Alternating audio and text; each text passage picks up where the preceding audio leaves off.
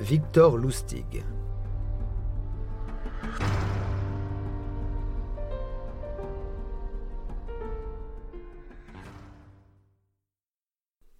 Il se marie quelques semaines plus tard, le 3 novembre 1919. Ils s'envolent ensuite pour une tournée de l'Europe en commençant par Zurich, où Victor lui présente son père. C'est juste avant d'arriver à Paris que Victor avoue son véritable métier à son épouse. Selon leur fille unique, Betty Jean, il lui dit à peu près cela. Je veux que tu saches, ma chérie, que mon travail est différent de tout ce que tu as connu. Donc, quand nous arriverons à Paris, je devrais être un peu loin de toi à cause de mon métier. Mais tu peux faire les magasins et t'acheter autant de robes que tu veux, car ma fiancée doit ressembler à une reine à tout moment. Son amour pour lui était tel que Roberta accepte ses manigances sans sourciller. Ceux qui ont connu le couple s'accordent à dire qu'elle était prête à tout pour lui. Et chaque fois que la situation l'exigeait, elle remplissait son rôle d'actrice au mieux de ses capacités. D'un autre côté, elle est extrêmement jalouse et fait subir à Victor de violentes scènes de colère. Juste avant la croisière, croyant rassurer sa femme sur sa capacité à se fondre parmi les autres passagers, Lustig lui dit qu'elle n'aura qu'à observer et imiter les autres belles dames sur le navire. La réaction de Bertie lui montre toute la virulence des réactions dont elle est capable. Si c'est comme ça que tu penses à toutes les autres belles dames sur le bateau, alors c'est fini. Je vais me jeter dans l'océan et me faire manger par les poissons avant de laisser une autre femme t'éloigner de moi. Comme on pouvait s'y attendre, leur relation explosive et destructrice ne dure pas. Le couple se sépare lorsque Roberta découvre que Victor a installé sa maîtresse de longue date, une poupée blonde du nom de Mae Billy Scheibel, surnommée la reine des madames, dans le même hôtel qu'eux.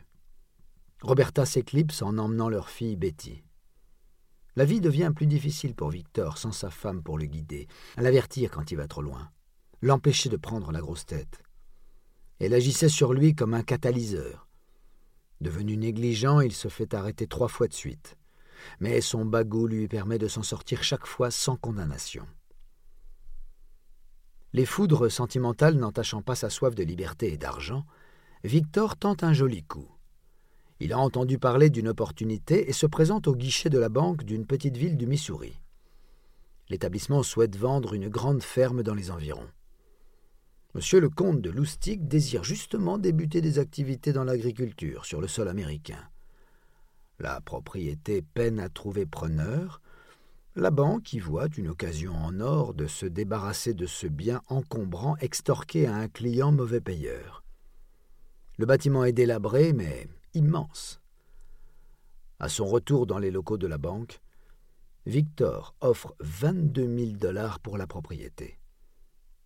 Le directeur a du mal à contenir sa joie tant l'offre est au-dessus de ce qu'il attendait.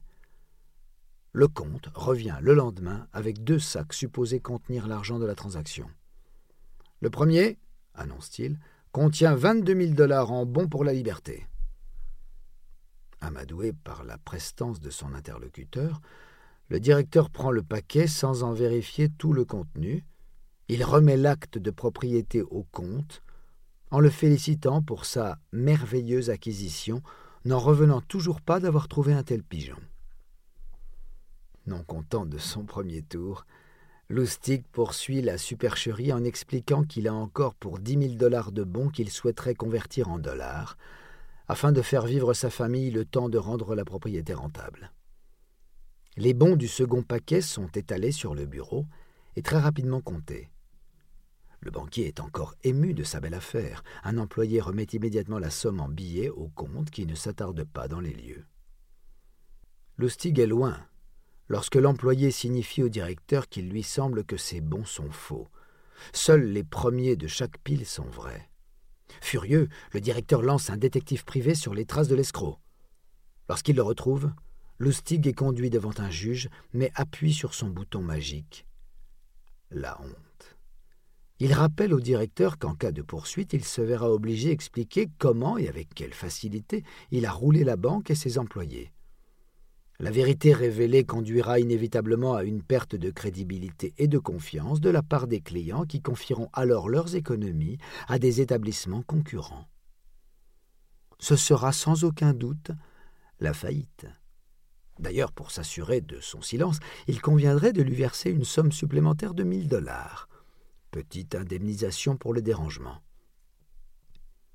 Le directeur obtempère, et le faux comte est relâché sans poursuite. Il y avait une certaine ironie dans le nom de famille de Lustig, qui est le terme allemand pour drôle ou ridicule.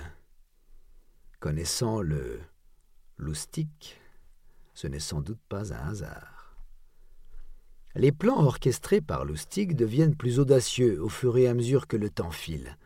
En fait, il va là où personne n'a osé aller jusqu'ici. Escroquer le cofondateur et patron de Chicago Outfit. Il ne cible nul autre que le déjà dangereux et respecté Al Capone. Pour ce faire, il organise une réunion par l'intermédiaire de son ancien associé, Arnold Rothstein. Bien que sceptique quant à rencontrer cet illustre inconnu, Capone accepte le rendez-vous euh, tout en prenant quelques précautions. D'abord, Capone avance la date.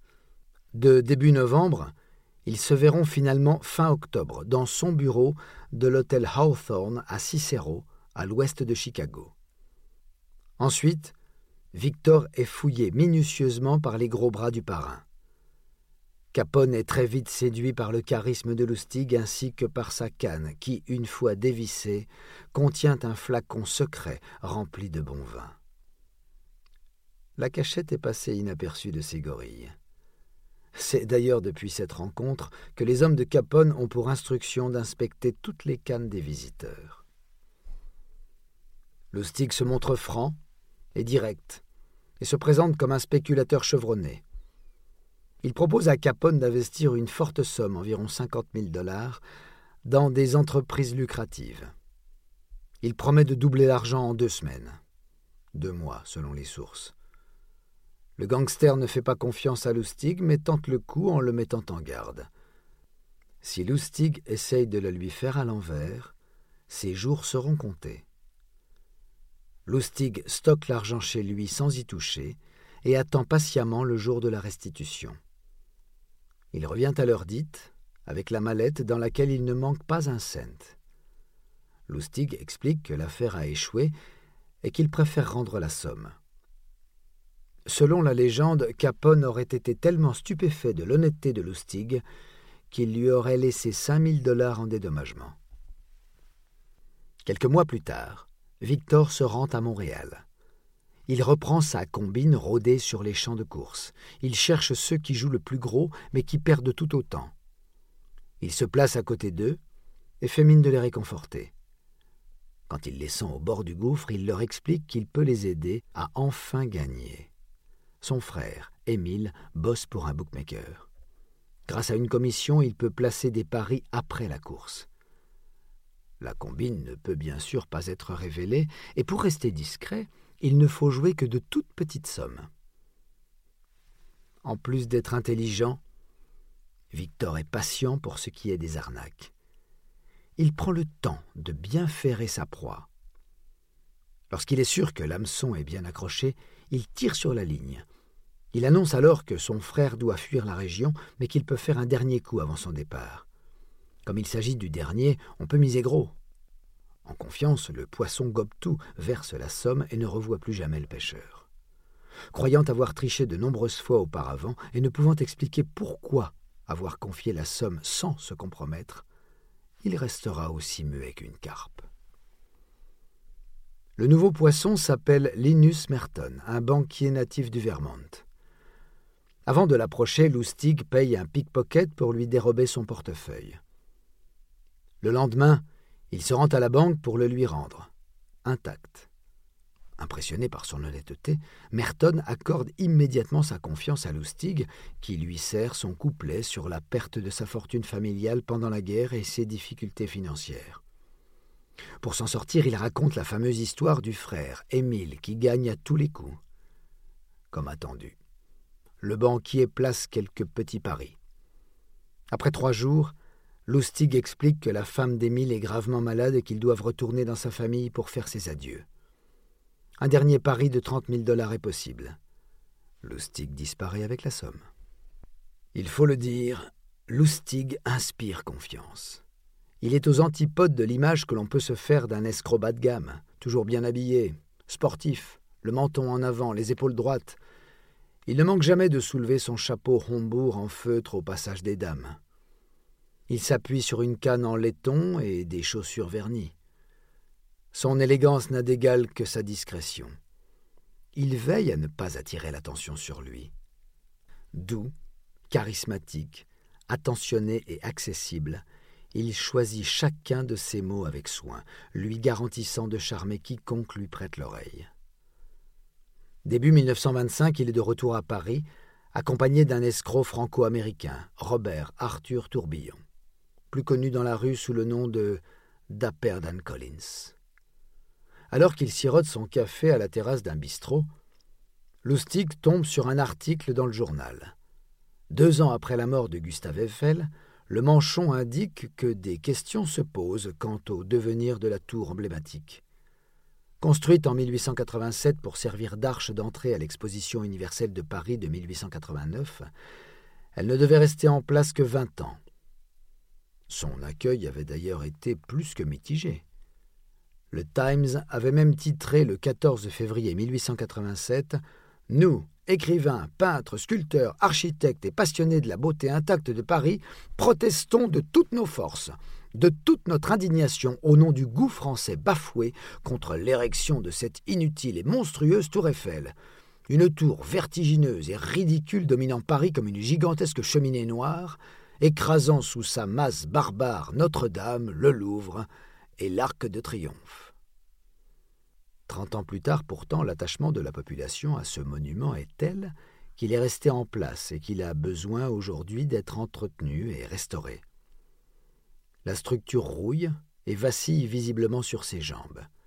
Les coûts exorbitants sont toutefois difficiles à assumer pour la collectivité. L'article conclut par une question. Pourquoi l'État ne vendrait-il pas la tour Eiffel? Ben oui, pourquoi pas? Lustig tient sa prochaine arnaque. Il fait signe à Tourbillon et ensemble, ils mettent au point les détails de leur plan. Pour commencer, Lustig s'est procuré une fausse pièce d'identité auprès d'un faussaire reconnu. Le comte est maintenant directeur général adjoint du ministère des Postes et Télégraphes.